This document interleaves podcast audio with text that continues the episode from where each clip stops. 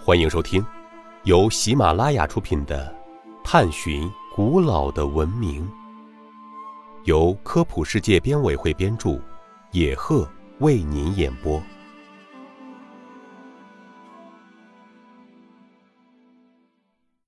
第九集：蔡伦是纸的发明者吗？我们都知道。造纸术是中国四大发明之一，是人类文明史上的一项杰出的发明创造。根据考古出土的文献可以知道，纸发明于西汉时期。早期的纸都是以木麻为原料制成的，又由于当时制作技术比较原始，纸张质地也都是比较粗糙的。到了东汉元兴元年，也就是公元一零五年，蔡伦改进了造纸术。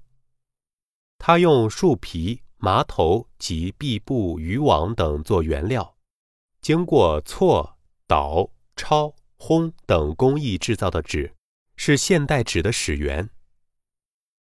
这种纸原料容易找到，又很便宜，质量也提高了，逐渐得到了普遍的使用。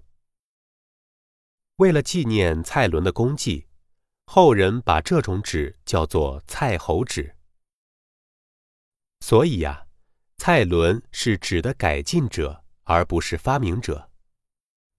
听众朋友，本集播讲完毕，感谢您的收听。